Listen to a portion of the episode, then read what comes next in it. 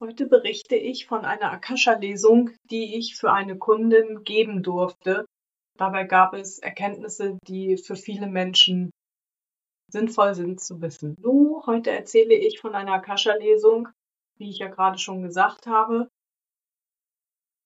Das sind nicht die Trauerphasen, die ich angekündigt habe. Ich habe mir aber auch überlegt, nach dieser Lesung, die wirklich total wertvoll und wertschätzend und liebevoll war von der Seite der Meister und Lehrer, mit denen man kommuniziert, dass es für mich vielleicht die bessere Lösung ist, wenn ich auch nach diesen Fragen, die da auftauchen, auch zum Beispiel zu den Trauerphasen, einfach mal mir die Antworten aus der Akasha-Chronik hole das werde ich demnächst mal testen, ob das so funktioniert, wie ich das gerne möchte.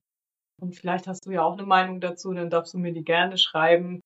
Die Kontaktdaten findest du unterhalb von dem Video oder eben aber in den Shownotes.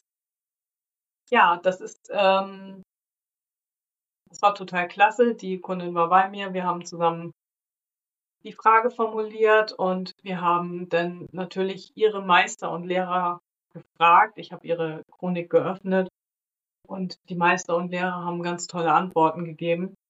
Die Kundin war sehr überrascht über die Antworten und hat sich aber auch gefreut und hat neue Denkansätze für sich gewonnen. Das ist ja immer das Tolle, was dann passiert, wenn die Meister und Lehrer Antworten geben.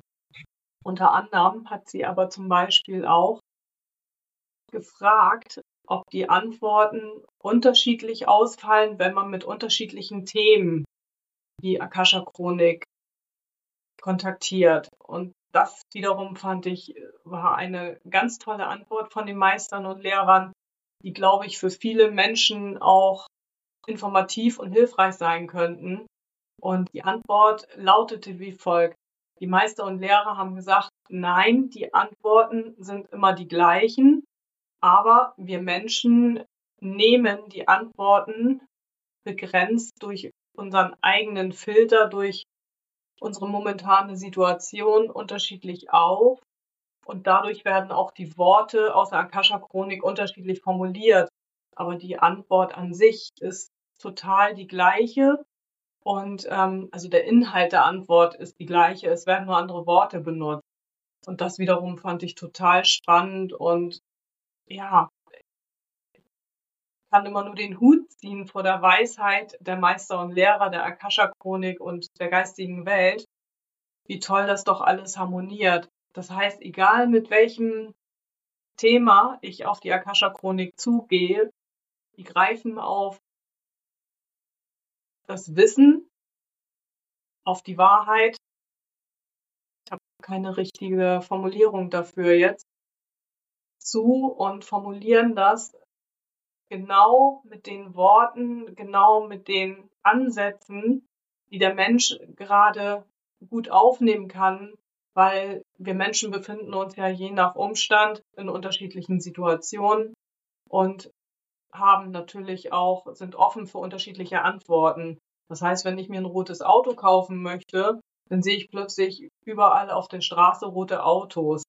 Oder ich bin schwanger, dann sehe ich überall schwangere Frauen. Das ist ja so der Filter, der durch das Unterbewusstsein gesetzt wird, auf das wir auch manchmal gar keinen direkten Einfluss haben. Und deswegen nehmen wir eben einfach andere Situationen wahr, andere Dinge nehmen wir wahr, obwohl die Dinge sich nicht verändert haben im Außen, sondern nur wir haben uns durch einen Umstand in eine andere, in eine bestimmte Situation versetzt, andere Dinge, nehmen andere Dinge wahr. Und das fand ich einfach so faszinierend und das möchte ich eben gerne mit euch teilen. Deswegen ist es auch für mich immer wieder eine Lehre, wenn ich für andere Menschen eine Akasha-Chronik-Lesung geben darf, das ist einfach so bereichernd, vor allem weil auch die Meister und Lehrer immer so wertschätzend und so liebevoll kommunizieren. Und ähm, das sind ja nicht nur Antworten, die ich dann empfangen darf, sondern das sind auch Emotionen, die ich empfangen darf. Jedenfalls werden die bei mir in Emotionen umgesetzt. Und das ist, also in den aller, allermeisten Fällen ist das einfach bedingungslose Liebe. Und die kann ja wohl jeder von uns gut gebrauchen. Das ist so toll. Und ich versuche das dann immer weiterzugeben mit meinen Worten und natürlich auch versuche ich das mit meinen Gefühlen auszudrücken, damit mein Kunde das auch irgendwie spüren kann. Und in diesem Fall ist das, glaube ich, einigermaßen gut geglückt. Die Kundin hat ein paar Tränchen vergossen und war, wie gesagt, sehr überrascht über die Antworten, die da gekommen sind und hat sich natürlich auch total darüber gefreut, dass die Meister und Lehrer ihr übermitteln ließen durch mich, dass sie sie einfach lieben, dass sie sie gern haben und dass sie jetzt die Erfahrungen macht, die wichtig sind für ihr großes Puzzle. Denn darauf kommt es nämlich letztendlich an, das haben sie in dieser Lesung auch noch erzählt, dass natürlich ist unser jetziges Leben ist wichtig, weil das ist das, was wir jetzt machen und wir leben im Jetzt und im Hier, wenn es uns gut gelingt und nicht in der Vergangenheit oder in der Zukunft. Und ähm, dieses, diese Erfahrung, die wir jetzt und hier machen, die gehören einfach zu einem ganz, ganz großen, ich nenne es jetzt mal Puzzleteil, das ist ein Gesamtkonstrukt, was zusammengetragen wird in unterschiedlichen Inkarnationen, vielleicht sogar auf unterschiedlichen Welten, unterschiedlichen Dimensionen oder Ebenen. Und dieses Gesamtpuzzle ist das, was unsere Seele eigentlich vervollständigen möchte. Und jedes Leben ist dafür, ich sag mal, gleich wertvoll, weil ein Puzzle, wie du ja wahrscheinlich auch weißt, wenn du schon mal gepuzzelt hast, sieht richtig kacke aus, wenn ein Teil fehlt.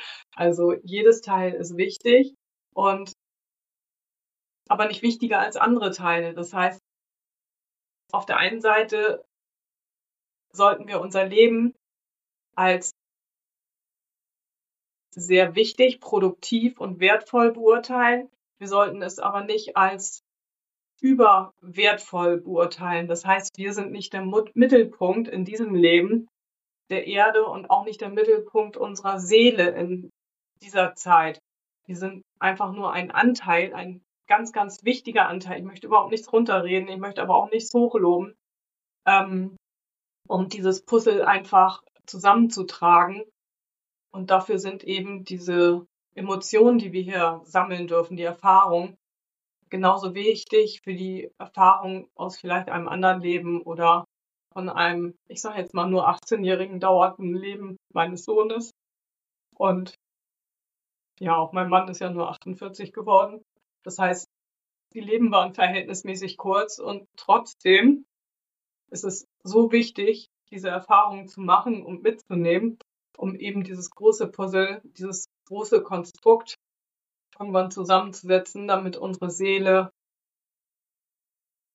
ich weiß gar nicht, wie ich das nennen darf und wie das auch, ich glaube, es gibt auch gar keinen Namen hier auf der Erde für uns, um Erlösung zu erfahren oder um einen Aufstieg äh, zu erschaffen oder ich muss auch ehrlich gestehen, ich äh, mute, mutmaße mir nicht an, zu wissen, was unsere Seele eigentlich möchte.